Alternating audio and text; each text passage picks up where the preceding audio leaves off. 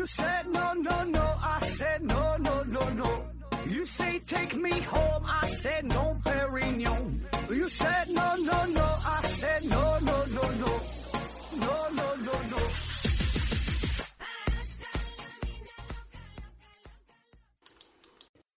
拼命探索不计后果，欢迎您收听思考盒子。本节目由喜马拉雅平台独家播出。今天呢，咱们说说世界上最难学的十种语言。那作为中国人啊，特别是咱们这一代八零后、九零后啊，再往后啊，都是呃从小到大呢学的外语啊，最主要的就是英语。然后咱们父母这一辈呢，呃，再往上哈，爷爷奶奶那一辈呢，他们上学呀会学呃俄语啊，这是因为当时跟苏联关系比较密切。呃，那咱现在感觉呀是学英语挺费劲儿的，绝大多数人嘛都挺都挺费劲儿的学英语啊，英语这怎么这么难啊？很多人在大学期间也是。受着这个四级六级的折磨，那其实啊，这个呢，主要还是咱们没学过其他的语言啊，你你没有比较哈。那咱今天就说一说世界上真正哈说十大最难的语言是啥啊？这里边呢并没有英语啊，嗯，这是联合国公布的数据，据说是哈，据说是联合联合国评出来的，呃，最难的十种语言。咱们倒着说啊，排名第十的法语。法语这是非常重要的语言了。现在全世界大约有八千七百万人把它当做母语，有二点八五亿人啊在使用它，这已经是挺多了。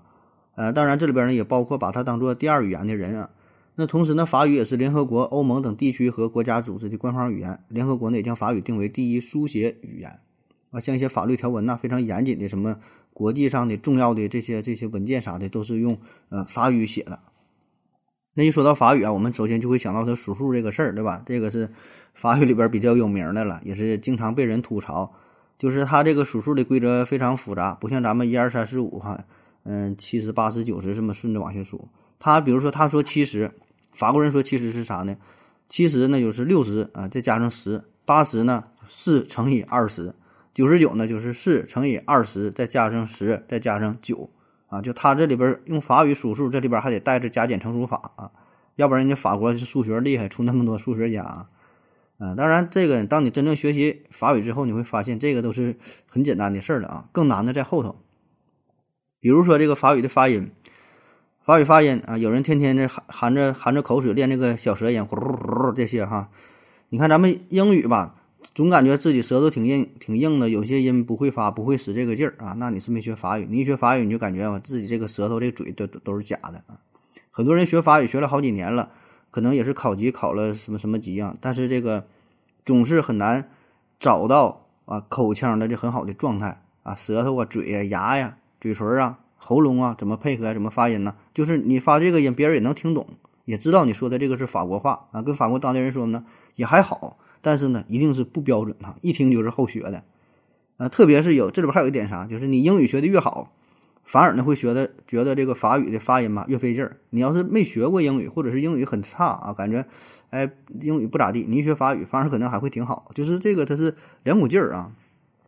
再有呢，法语有个特点就是它分这个呃阴性阳性啊，阴性阳性，就说一个单词说苹果，哎是阴性阳，这是后边都带着一个阴阳性的，说太阳月亮都带阴阳性的。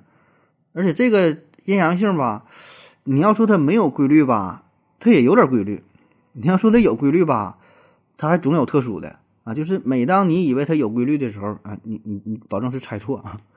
所以呢，你不但要背单词，还得背它的阴性阳性啊。再有呢，就是法语当中的动词啊，动词词态也也非常多。现在学英语知道这个现在进行时啊，什么现在完成时啊，什么将来是什么什么时嘛，常用的也就这几种。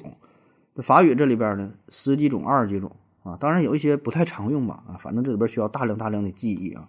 下一个排名第九的丹麦语，呃，丹麦语，丹麦语啊，它有很多的词汇啊，都是呃古老词汇的变化和组合而成的。那大量的丹麦语词汇在形式上呢，并不符合发音的规则啊，找不到什么规律。你看这个丹麦语呢，它是属于印欧语系啊，日耳曼语族。呃，跟它差不多的有这个挪威语啊、瑞典语啊，当然这些也都是排得上号挺难的了啊。他们都是这个北欧国家。那么丹麦语为什么能够排在世界十大最难语言当中啊？你看哈，它虽然说跟瑞典语啊、跟什么这些差不多嘛，但是丹麦语它这个语调啊，就显得非常的平坦、单调，啊，不像其他语言那样抑扬顿挫啊，有这个节奏感。那有一些发音呢，也是很难很难掌握哈，就是它这个劲儿吧，感觉都是喉咙在使劲。你看咱们说话嘛，是舌头啊、嘴唇儿哎使劲，它就是喉咙啊。比如说这个嗷嗷这个音啊，就是就是喉咙这个摩擦音，就口型深处这个气流啊，跟这个喉咙摩擦发出这个音，就说说都会快说吐了哈。那么这种发音方式就和传统的斯拉夫语和这个罗曼语系极为不同。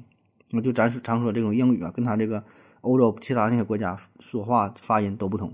所以有人开玩笑嘛，说这个丹麦语啊，与其说是一种语言，不如说是是一种喉咙的疾病啊。还有一种说法说，这个丹麦丹麦人哈说这丹麦话的时候，嘴里边啊一直有一个滚烫的土豆啊，就连隔壁的瑞典人也是嘲笑丹麦人啊，说他嘴里有有一口痰，一直舍不得吐出来啊。说的难听点，就像咱们说有的主播吐字不清，嘴里像一直塞了一个袜子似的啊。所以呢，丹麦语它的难点呢，我个人感觉哈，主要呢还是在听说这方面。听说啊，读和写还好啊，就是你写出来的这个丹麦语，呃，其实并不难认啊。你你要是学的话，看哎，这还能认识，单词认识，这可以啊。你掌握了书写规则之后呢，写呢也能自由的写啊，就是写和读啊，这个还行。你看到这个单词呢，基本也能理解是什么意思，也都知道咋回事儿啊。难就难在咱说就是发音这个事儿，还有听听这个事儿啊。里边有一大堆字母，它会发音的时候。就是你学的字母的时候和真正这个在单词当中的发音是不一样的，有的时候它会弱化，有的时候它会不发音，还有一些元音也是各种变来变去的啊。当然这种变化呢，它也是有规则的，但是这个规则很复杂啊，所以很多人就是他宁愿不记这个变化的规律了，他就记直接直接记这个单词怎么发音也就完事儿了啊。你与其记这个规律，还不如直接记这个单词呢。嗯，排名第八的哈，挪威语，挪威语。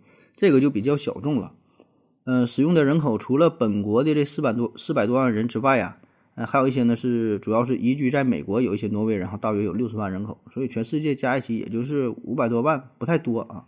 那跟刚才说的这个呃丹麦语一样哈，你看瑞典语、丹麦语哈、挪威语这都都是都是北欧的嘛，呃，有很多相近的地方啊，基本上这三种语言吧也是可以互相沟通。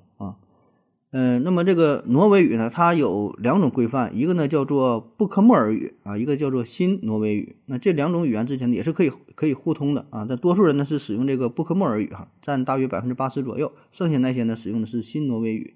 呃，一些农民呐，一些渔民呐，使用的这个是比较多啊。当然这里边有一些历史上的原因哈，这咱就不不过多介绍了。那说这个挪威语为啥很难呢？其实从这个语法上来说呢，挪威语的语法是比较简单的啊。我我感觉哈，我感觉它比英语可能还要简单一些。难就难在这个名词也是哈。首先名词是分这个阴性、阳性啊，里边还还有一个中性啊，分各种性。然后呢，形容词和副词呢，因为修饰词的词性不同，也会发生改变啊。就像咱们说红色的苹果就是红色嘛，它不行啊。你红色的苹果是红色，你要说是红色的橘子，哎，这个红色这个这俩字就得发生变化了。你再用红色的太阳。它它又又是一样，就是本身这修饰词也会发生变化。你看这个不咱不不仅跟咱汉语不一样，它跟英语也不一样。英语它不管是啥都是 right 什么什么的东西，对吧？它它没有啥变化。它这个里边各种变化，特别是我们习惯了汉语啊，包括说很多人就是学英语的比较多啊，就习惯了这些语法之后，很难接受它这种变化，就完全是不同的语系嘛。那挪威语还有一个特点就是叫呃乐调重音。乐调重音啊，乐调重音这啥意思啊？这个咱用的不多哈。乐调重音呢，就是通过音高的变化来突出某个音节的发音。那实际上，另外一种我们比较常用的方式呢，叫立重音啊。这是这是两两种啊，两种重音的这个这个重点的突出。你看，我举个例子啊，就比如说哈，咱们想强调一句话的重点啊，咱通常呢就是把这个把这个字儿啊，哎说的重一些。啊，我请你吃饭，哎，把这个饭咬的重一点，声音呢大一点。我请你吃饭，那我请你是吃的是饭，而不是屎，哎，重点是在这儿啊，这个就叫做立重音，啊，绝大多数的语言也都是用这种方式。而这个乐调重音呢，就是通过提高音高来突出重点。那么这个呢，就是。跟绝大多数语言来说，它就它就不一样嘛。啊，我们绝大多数语言都是立重音，都都使使劲说，而这个乐调重音呢，用的呢是比较少啊。现在保留乐调重音的语言，嗯，很少了哈。比如比较有代表性的古典拉丁语、古典希腊语、古典法语，你看它都是古典的。我感觉还有一个呢，就是锦州话哈，锦州话也是乐调重音啊。我请你吃饭呀，我请你吃饭呀。呃，如果你要是听到锦州人这么跟你说话的话，他这是个肯定的语气，不是疑问句，说我请你吃饭呢，不是不是问你啊，就是他想你，他想请你吃饭，那尾音他往上翘。我估计这也是跟这个乐调中音学的啊。下一个啊，德语，德语啊，排名第七。那使用德语的人也是很多啊，大约占全世界的百分之三左右。呃，也就是一点七亿人哈，这个就是不少了。对于一个语言来说，那如果以国家来计算的话呢，它是全世界排名第六，呃，也是欧盟内使用最广的呃一种一种母语了，呃，同时也是世界上最常被学习的一种外语啊。虽然都叫德语，但是也是分各种各种派系吧啊，主要呢有这个高地德语和低地德语这两大分支啊，下边还有数十种这些小的方言，那他们之间的这种。词汇呀、语法啊，很多呢也不太一样，甚至有的时候是无法交流的啊。就像有点类似于说咱们，比如说咱是东北人，你到了温州，哎，可能你人当地说话，那确实就没法交流啊。那么这个德语的难点在于啥呢？不单是单词哈，也不是语法啊，发音这些也还好。我觉得这个，呃，德语最难的是啥呢？就是它的一种思维习惯。你看这这个难点不一样哈，有的是发音，有的是语法，有的是结构的变化。难这个德语德语的难点是啥呢？思维习惯，它整个思维就跟你就不一样啊。我们之前聊过，呃，德国的哲学为什么这么厉害？哎，咱也用了很大的篇幅就讨论语言这个事儿啊。有很多学者，有很很多专家也都是说，德国它哲学为什么强，就是与它的语言有关系，起码是有一定的关系吧。因为德语它的逻辑性就很强，对吧？每一种语言其实就代表着一种思维模式。那么德语相对于其他语言来说就更加的严谨。德国这个民族给我们的感觉也是非常严谨、非常讲规则，甚至是有点僵化、有点保守、有点刻板啊。就是这话就看你怎么说啊。所以呢，你看德语它这个语法也是如此，它的时态也很简单啊，现在时、完成时，单词呢也很讲道理啊，词根呢也很清晰。各种组合呀，这些也都很有规律，从它的语言当中就能看得出来，啊，比如说你认识了 a 这个单词，也认识了 b 这个单词，那把这俩组合在一起，a b 这个单词什么意思？基本你就能猜个八九不离十。不像有一些语言呢，这个变化就比较大，啊，所以这个是这个德语的特点。哎，那这么一说，感觉德语应该是挺简单的，对吧？这规则这么这么清晰，这么明了，那把规则记住就 OK 了呗。呃，是有有有这么一方面啊。但是呢，你学的越深，你会觉得这个德语呢越难啊。咱不说嘛，你学的浅了，只是说记住一些常用的交流的语言呐，日常交日常交流啊，是相对简单。但是你再往深了学，学的就不是语言了，学的是一种思维模式啊，一种思维的习惯。这个跟你平时是完全不一样的，甚至说的会塑造你全新的一个世界的观念，对于世界的理解、认知方式都不同。啊，而且说，可能跟世界绝大多数的国家也不太一样，要不然该着人家就说出这个哲学家呢，就就严谨呢，对吧？所以这个时候就学的不是语言了，那么这个时候对你的要求就更高了。当你在说学学说德语的时候，听德语的时候，看这个德语的时候，你大脑呢就开启了另外一种工作的模式。而且德语还有一个特点，就是它这个句子普遍都很长啊，所以就非常严谨嘛，就一个句子当中，尽可能的细节啥都给你描述出来。非常的严谨啊，不让不让你产生误解。但是呢，它还有个特点，就是一般呢都把这个动词放在这个句子的最后，所以呢，他这句话你不听到最后一个词儿，你不知道他想说啥，啊，就等着等着还不说，就等最后一个词儿是啥啊。所以呢，这个也需要你有一个很好的记忆力，因为句子太长了啊，你你听到最后这个词儿，前面都忘了啊。所以这个这种方式也是有点反人类的设计啊，所以这也是它这个难点。下一个哈。第六难的芬兰语，芬兰语，你看北欧这几个国家基本都上榜了哈。刚才说的什么丹麦呀、挪威啊，这个芬兰语，呃，芬兰语呢属于黏着语，哎，黏着语，这就这就是特殊了哈。那么黏着语啊，这与欧洲其他绝大多数那些语言都不一样。欧洲那些绝大多数语言它都是都是曲折语啊，就另外一种了，就差的太多了啊。特别是它是曲折语当中的印欧语系，所以芬兰语就显得非常的另类，跟那些都不一样。所以这一点也很奇怪哈。就正常来说呢，黏着语啊，一般都是分布在啥呢？朝鲜半岛、马来群岛、日本、阿拉伯，你看这些地方是这个黏着语多。哎，芬兰它比较特殊，它还黏着语，它跟欧洲都不一样。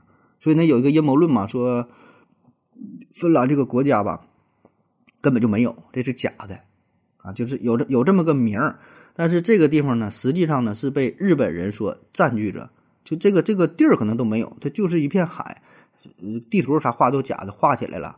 然后呢，当年呢是日本占了这个地方，他想捕鱼，然后是他和老毛的和这个苏联两个国家搞了一个大阴谋。那当时那个苏联也很强嘛。然后其他国家也没有没有办法，很多国家也不知道这个事儿啊。周边那些国家呢，也都不敢吱吧，谁也不敢说啥，搞了这么一个阴谋。然后日本把这个把这个周围它的鱼非常丰富嘛，捞鱼捞回了自己国家，然后呢再给俄罗斯呃一些利益吧，那就造出了这么一个一个芬兰，所谓的芬兰啊。所以你看芬兰各种指标都很多，什么什么各种人均 GDP 呀，幸福指数啊。教育啊，经济啊，方方面面都很强，啊，为啥强？因为它没有这个国家。还有你看，芬兰有最有名的啥呢？手机啊，诺基亚嘛，诺基亚。你看诺基亚，它这个发音，你听着它不太像英语啊这方面欧洲国家名。诺基亚，你听着日语发音，而且这怎么写？N O K I A，前面是啥？No 啊，不要，后边啥？K I A，K I A 啥？韩国起亚嘛？Kia，Nokia，不要起亚。明显就是日本跟韩国对着干，整了这么一个公司。那你想想，当年手机那时候最火的不就是日本还有韩国吗？韩国的三星，啊，还有美国那一那一派对吧？那就不说了。日本上当时什么松下、索尼啊这些公司，所以你这么一说的很很有道理啊，就是就是这个这个芬兰啊，芬芬兰语啊，这扯的有点远了哈。那么你再听这个芬兰语啊，如果你要是在网上找一些视频呐，听一些歌然后一些乐队的组合呀，他的唱歌，他这个发音，你要是没听过芬兰语的，你听过也也无所谓。你第一次听的时候，你一定会觉得，哎，这个确实跟日语有点像啊，因为日语就是黏着语。那么这个芬兰语它的一个难点在于啥呢？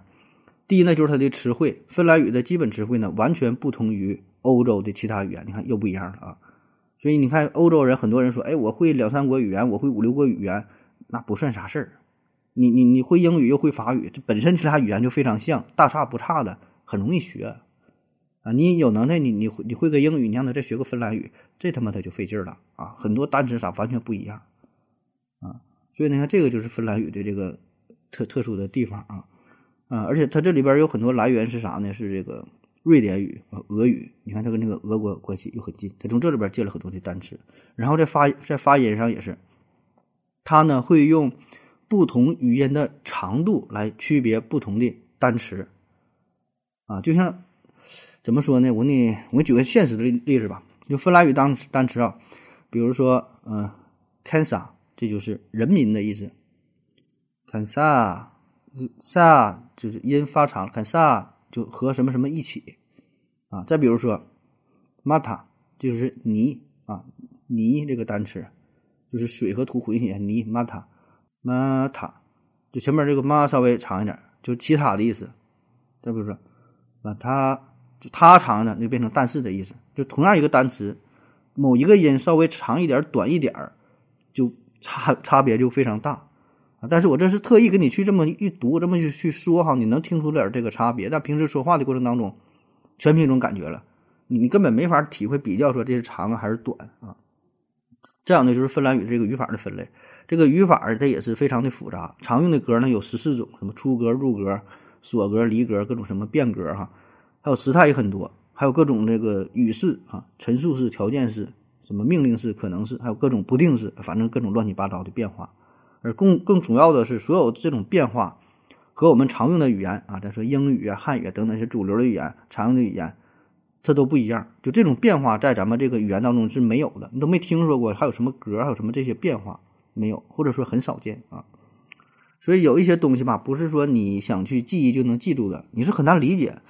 反正我刚学的时候，就是你完全不知道它这个格是干啥的，就什么时候用，我就记住它了，是我记住了，然后我什么时候用这东西不理解你就不知道他这玩意儿他到底他他是想表达什么啊？所以我觉得这个是一个难点啊。所以你看，我现在我学好几年了，也是掌握一些皮毛吧，会会说会说这么几句。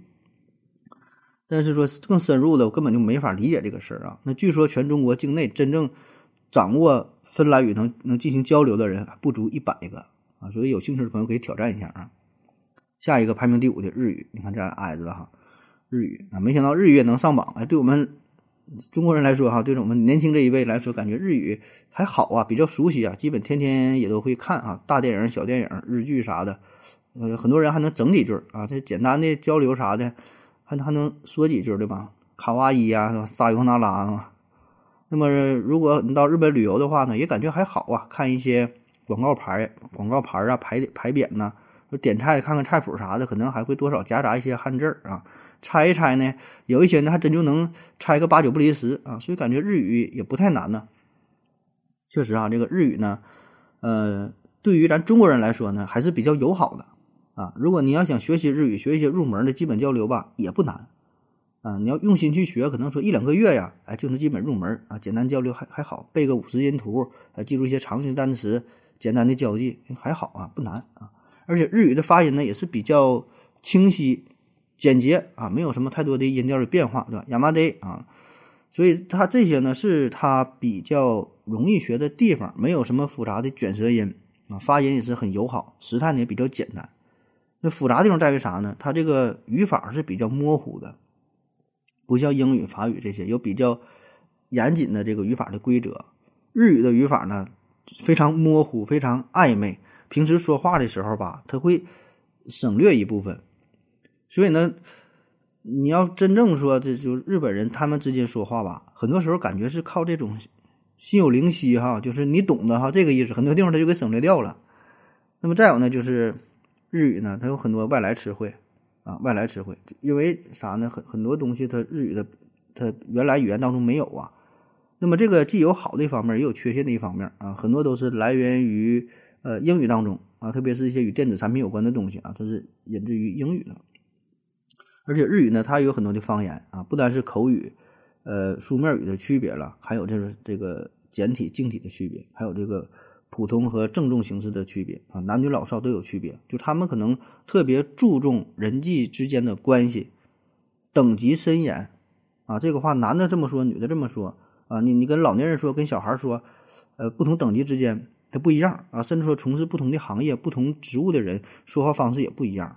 所以这个呢，是你越往深了学，感觉它越难。啊，越越越往越往后，你就需要注意的点很多。这个也不是说书本上能学到的啊，这这就得需要一种感悟，结合具体的一种各种各种各种情境啊。所以咱从动漫当中啊，从电影当中看到的那些，呃，基本呢就是一个一个皮毛吧。啊，下一个冰岛语，啊，又又一个又个北欧语言啊，北欧语言怎么这么难？冰岛语言呢，被这个语言学家呢称为欧洲最保守的语言。啊，这什么意思啊？就是你现在的冰岛人依然可以非常轻松的阅读，就他们一千年前他们祖先写的这个书籍、写的这个诗歌，啊，不成问题。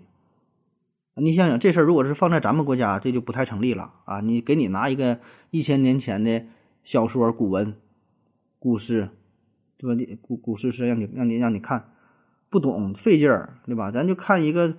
你别说是什么太难的，就是上学的学那些课文啥的，一看那那都费劲了。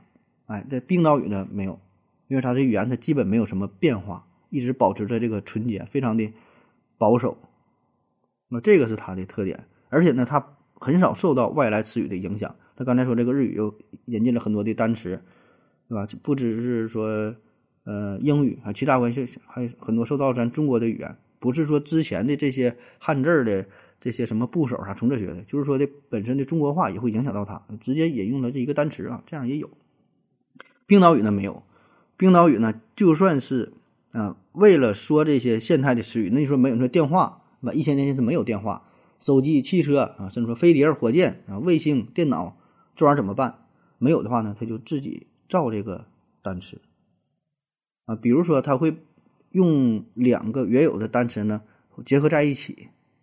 啊，对这个原有的冰岛语呢进行二次创作，这个呢是跟其他语言不太一样的啊。像像像像像很多那个语言都是哈直接引入的英语啊，直接音译翻译过来就完事儿了啊。但冰岛语不是，冰岛语这个电话，嗯，simi，simi 在冰岛语当中原来就是线的意思，呃，收音机啊 a t a p 啊，这个就是广播啊，汽车，bill 啊，或者叫做 b i r f i a 啊，就是骑着的会移动的东西，它呢衍生出就是呃汽车的这个意思啊，包括说电啊，嗯，rafgina 啊，这个就是现状的。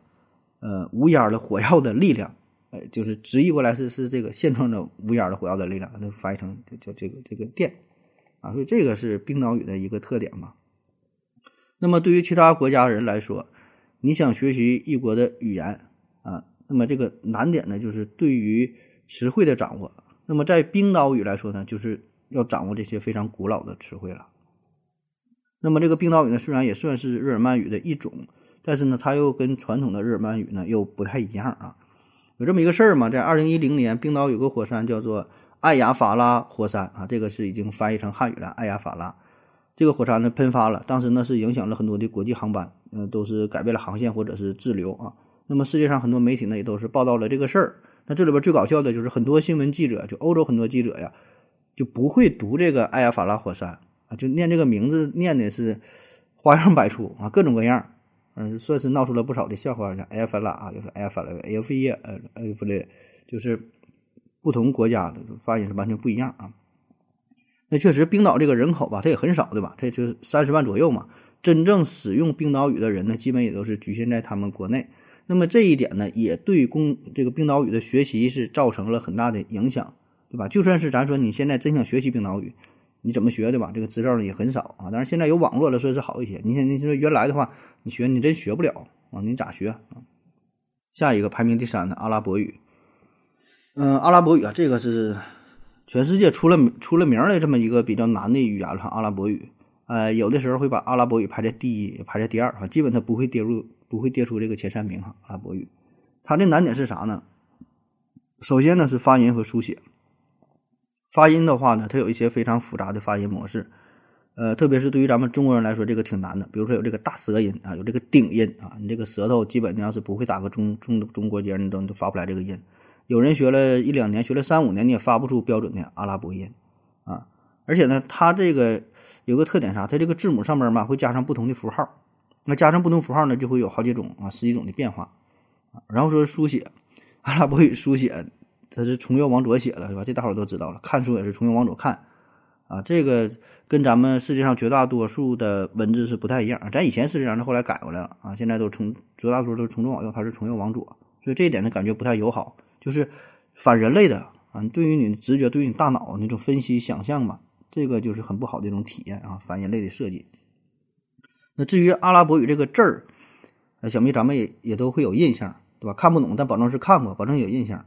怎么形容呢？哈，这阿拉伯语这个这个字母呢，就相当于抓了一把方便面，捏碎了，随便扔在地上啊，就变成了阿拉伯语啊。你就是要把这个方便面的这个这个小碎块哈拼在一起，拼出个单词啊，你还得知道它什么意思啊。阿拉伯语，你说这玩意儿难不难？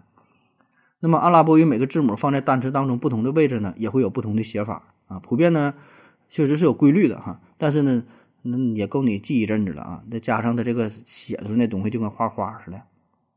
然后说这个语法，阿拉伯语也是分这个阴性和阳性，动词呢也是有各种时态。那一个动词呢还会跟着人称的时态呢发生变化啊，也会有十几种、二三十种啊。这周周我就不知道了，掌握的不多，所以很多时候呢一下子很难反应过来。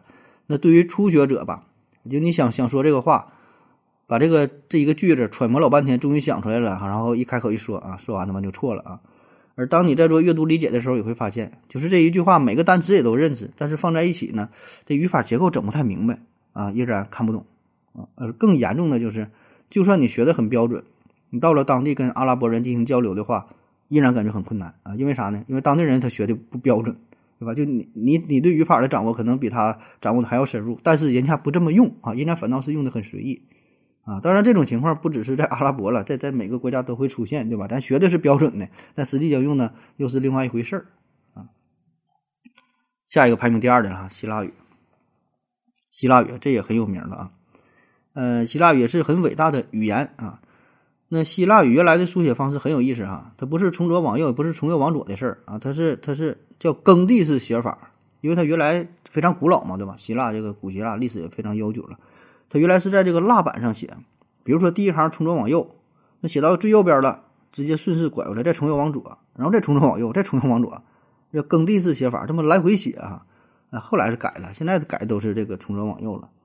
那希腊语的难点呢，呃，也是这几样哈，单词啊、语法啊、什么动词的变化呀，呃等等吧，反正基本大框也就是这方面啊。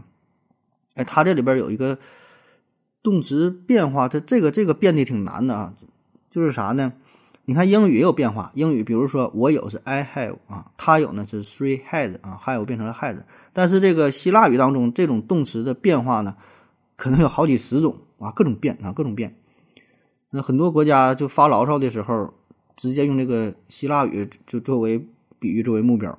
就是说，他听不懂别人在说啥的时候，他就会说希腊。就是英国人说：“你你说啥呢？你说的简直就是希腊语啊！”南非人也是，南非人说：“你是在说希腊语吗？我怎么一句听不懂？”啊，剩下的比如说葡萄牙人呐、波兰人呐等等吧，就世界上很多很多国家。都是啊，但凡听不懂的，但凡你说点奇怪的话，他都会说你是在说希腊语吗？那么希腊人在遇到自己听不懂的时候啊，他就会说：“我怎么感觉你是你在说汉语呢？”啊，哎，就懂了哈。但作为我个人感觉吧，希腊语好像还好吧，没怎么特别难呢。反正可能也是我学希腊语学的用的精力是最大的啊。你看我平时呢用的最多的呢是英语，其次呢是汉语啊，主要就是东北话呗。因为做节目嘛，需要说东北话。那平时一般呢，说英语比较多。呃，然后呢，就是法语和德德语啊，基本这是需要查一些材料嘛，很多都是用法语和德语写成的。那剩下的就是这个希腊语啊，因为毕竟这个希腊这个历史地位搁这摆着呢，对吧？历史非常悠久，呃，涉及到一些呃古代的这个文学啊、艺术啊、哲学呀、科学呀很多方面，对吧？这都是这个古希腊语写成的。为了看这个原始的文献嘛，学了希腊语，我觉得反正还行吧，哈。当然，我我这种就主要是停留在这个嗯看啊，主要是看希腊语发音呐，交流方面还是差一点。反正我个人感觉没有传说中的这么这么难啊。下一个最难的啊，汉语排名第一的实至名归汉语啊。但是咱平时从小到大咱都是学汉语的，感觉汉语多简单呢哈。这是因为啥呢？没有没有比较哈，没有对比哈，就没有对比就没有伤害，你根本就。感觉不到这汉语到底有多难，嗯，你就细想哈，没事你坐着，你细想，你看这个汉语，听说读写各个方面，什么语法什么，就没有一个地方不奇葩的，就一个语言它能形成这样的非常奇怪，你知道吧？你看咱这个发音分为一二三四声声调的变化啊，当然其他语言也有啊，对吧？确实也有。但是呢，并不多啊，咱这个音调的变化，像你，你说这个手机啊，就是手机打的打的打电话用手机啊，收集哎，收集东西，这名词动词都不一样，完全不相关的东西，而且呢，就是同样的发音，它会这个词儿会老多了，这个是比较比较少见的。嗯，你说吉利啊，吉利啊，吉利，非常吉利啊，大吉大利啊，激励啊，我鼓励你，然后吉利啊，往到前面还有几里路。就这个例子那太多了啊！你随便说一个词儿，可能都跟它有这个发音相近的、相似的，还有还有相同的，就相同的发音也代表不同的意思。那古代有一位作家嘛，写了一个，就是都用石石狮，就是吃狮啊，狮是石狮，就是我这发音就完了。这还有平跳舌的事儿，这我还没说呢哈。就是你这个音呢，一听来全一样啊。再有就是同样的一句话，语气略有不同，意思呢也完全不一样。啊，说冬天了，天冷哈，有多少穿多少。夏天呢，天热哈，有多少穿多少。有啥？一个让你多穿点，一个告诉你少穿点，是吧？然后，然后这个再说小明啊，你你去把玻璃给我擦擦了。那边小明说：“我擦，我不擦啊，你擦是不擦，对吧？”啊，小明啊，走，咱俩去吃饭去。我去，我不去啊，你去还是不去？我不知道。呃，还有给领导送礼嘛？我这个这我一点小意思，你这是什么意思？哎，没什么意思，我就是意思意思啊。那我就不好意思了。那你说这个意思到底是什么意思？就这这种例子，虽然是段子，然后平时生活生活当中说话呢，也并不注意啊。但你细细体会啊，这里边可难了去了。而且这个并不是个案啊，这种例子非常非常多啊。所以很多时候这种交流，你说什么语法啊，什么这些，咱平时根本就没学过，也没注意这个事儿啊。而且你深究起来吧，有语法没？也有啊，主谓宾定状补。但是这个语法呢，真正用的时候呢，又不是这样啊。包括很多写出的文章，很多省略的语言也是啊，就是各个难点好像都集中在这个汉语上啊。咱说这个汉字叫博大博大精深啊，咱平时掌握的这个汉字啊，但是外语叫单词嘛，掌握的汉字量，其实这也是很小的一部分啊。你说你是你会会说中国话，你会写几个汉字，但是写的太少了。他平时交流用的也就是两三千字儿。谁要能认识个五千字儿，掌握五千字儿，那就了不地了。但实际上，咱的汉字康熙字典是多少？我记不住了哈，起码有几万、七八万，甚至说十多万都有。咱平时可能掌握的连十分之一都没有，就很多字儿。真要说想让你不认识的话，写出一篇文章你全都不认识，而且还不用特别罕见啊。就咱常说这些字儿，让你写未雨绸缪，谋字会写吗？不会啊。沆瀣一气会不会？对吧？狼狈为奸。啊，你很多词儿醍醐灌顶啊，就很多词儿你拿出来，哎呀，确实不会。咱现在都是用用这个手机、用电脑打字的啊，很多字拿过来你也你也不会写啊，就是很多东西咱都是不常用的知识啊，所以这个也是汉汉语汉字啊，呃，一个挺难的地方啊。再有呢，就是这个书写啊，这个就是这纯是反人类了。你看外国那些刚才说那些语言嘛，不管再怎么难，单词再怎么难记，这只是一个。字母排列组合的问题，这字母一般也就是二十多个啊，有的是三十多个的啊。你把这些字母学会了，然后进行各种排列组合，那不就是单词吗？但是汉字不一样，汉字它一个字儿就是一幅画啊。基本呢，呃，你说有规律吧，是有点规律，但是这个规律它也它规律也是挺难记的啊。虽然也是有这个偏旁部首，对吧？你说三点水跟这个水有关啊，什么什么什么跟什么有关？那里边你说沙漠怎么解释哈？一滴水没有，啊，有很多这个词儿跟这个东西也不是完全有这个关系啊，就是特例很多，每个特例都需要记，那你还记这个规律干啥？所以呢，这个每个字写出来笔画字老多啊，真就跟画画似的，这这个太难，这个我估计也就阿拉伯语有一拼，也不一定能拼过咱们啊。那么再往深了说啊，这就根本就是不言不同的语言系统，不同的体系啊。咱们这个语言呢叫做孤立语啊，又叫分析语的啊。有人说这个是语言的最高级形式啊，当然这个是仅仅代表了嗯某一小部分人的看法啊。我并不觉得哈，我倒这个就是孤立语啊，什么什么连着语、去者语啊，这我觉得没有什么高低之分嘛。反正孤立语这个确实是挺少见啊。嗯，它的特点啥呢？并不用通过。词形的变化来表示语法，而是通过独立的虚词或者是固定的句式来表达语义。啊，你看这啥意思啊？你看咱刚才说了，就是那么多的语言啊，这都有一些呃单词的会有一些变化。比如说我有哈，I I I 还有吗，他他有谁 have have have 这都是有，但它会发生变化。然后呢，我啊，当我主语的时候我是我，放后边就是 me 了，对吧？然后呢，我的呢就是卖啊，这是最简单的例子。很多单词都是，这别的单别的这个很多语言都是，别的语言甚至变成几种、几十种的都有，放在不同的位置，什么宾格、主格啊，不同的句式，变化很多。汉语呢，从来没有，我这个字儿放在哪都是这个字儿，不会有任何的变化，不会多一笔少一笔。你多一笔少一笔，那是你写错了啊。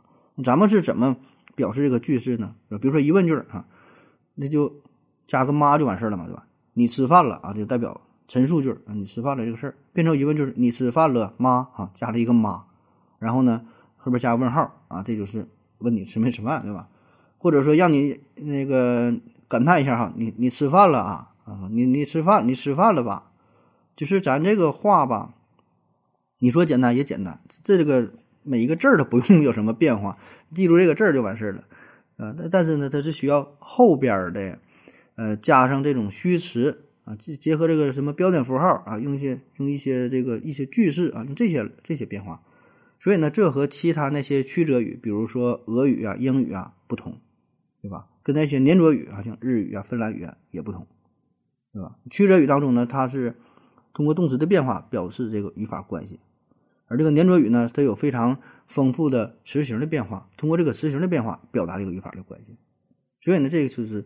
完全不同的语言系统啊，但是这个，呃，分析语啊或者孤立语这个系统呢，在全世界来说呢又是比较少的啊，所以其他人想学习汉语都很难。咱汉藏语系讲的，那都不一样。那好了哈，以上呢就是关于世界十大最难学的语言的这么一个简单的介绍。我们对于不同的语言呢，算是有了一个初步的了解。那么这个榜单呢，我觉得是呃具有一定的代表性哈。据说是联合国评出来的，但我觉得也不太可能。联合国他闲的嘛？他一天评这个语言干啥呀？对吧？我觉得这不太可能。这保证也是热心网友去评的这么这么一个榜单啊。但是综合来说吧，我觉得它有一定代表性啊。呃，因为啥？你看它是从不同的角度分析的，有的是语法难，有的是单词难，啊，有的呢像像咱们这有的还有这个思维逻辑难，就是德语的吧，思维逻辑难。啊，有的呢就是书写难啊，有的是发音难，就是各个都有啊，所以我觉得是有一定的代表性吧。但是这个必然不准确、不完全，因为我们这里介绍的这些语言呢，基本还算是比较常见的，少说也得有这个几十万的人口在应用着，对吧？但是世界上的这个语言太多太多了，我查了一下，现在说世界上国家大约是二百左右个，但是语言起码有五六千种，因为一个国家它并不有一种，并不是只有一种语言，像咱中国。这么多民族对吧？那很多民族都有自己的语言，有有的是这个可能没有这个文字，但是它有语言。那有有的国家这个民族可能不止几十个，上百个。还有欧洲，不是欧洲，还有非洲一些小的部落啥的，这语言太多了，根本统计不过来，所以好几千种语言。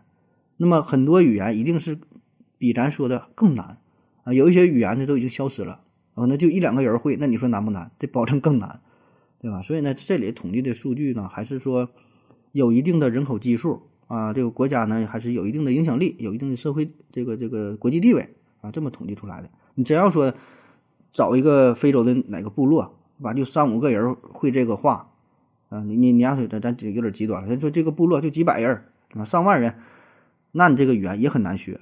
专门的语言学家想去研究都研究不明白，对吧？你你你咋学呀？所以这个榜单也不必太较真儿哈，咱也就是听个热闹吧。那好了，感谢你各位的收听，谢谢大家，再见。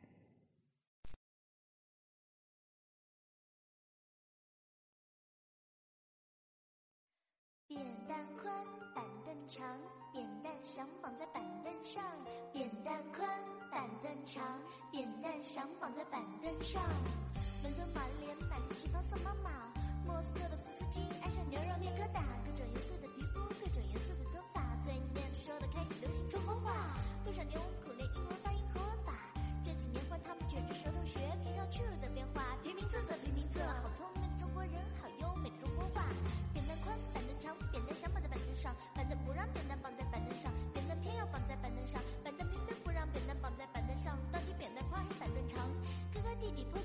坡，上卧着一只鹅，坡下流着一条河。哥哥说空空的河，弟弟说白白的鹅，鹅要过河，河要渡鹅，不知是那鹅过河还是全世界都在学中国话，孔夫子的话越来越国际化，全世界都在讲中国话，我们说的话让世界都认真听话。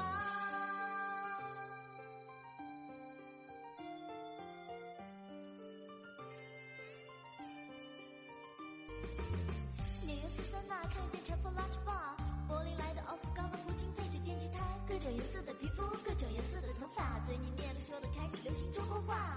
多少牛苦练英文发音和文法，这几年换他们卷着舌头学平上去的变化。字的拼，名字的平，好聪明中国人，好优美的中国话。有个小孩叫小杜，上街打醋又买布，买了布打了醋，回头看见鹰抓兔，放下布搁下醋，上前去追鹰和兔，飞了鹰跑了兔，撒了醋湿了布。嘴说腿，腿说嘴，嘴说腿，爱跑腿，腿说嘴，爱卖嘴，光弄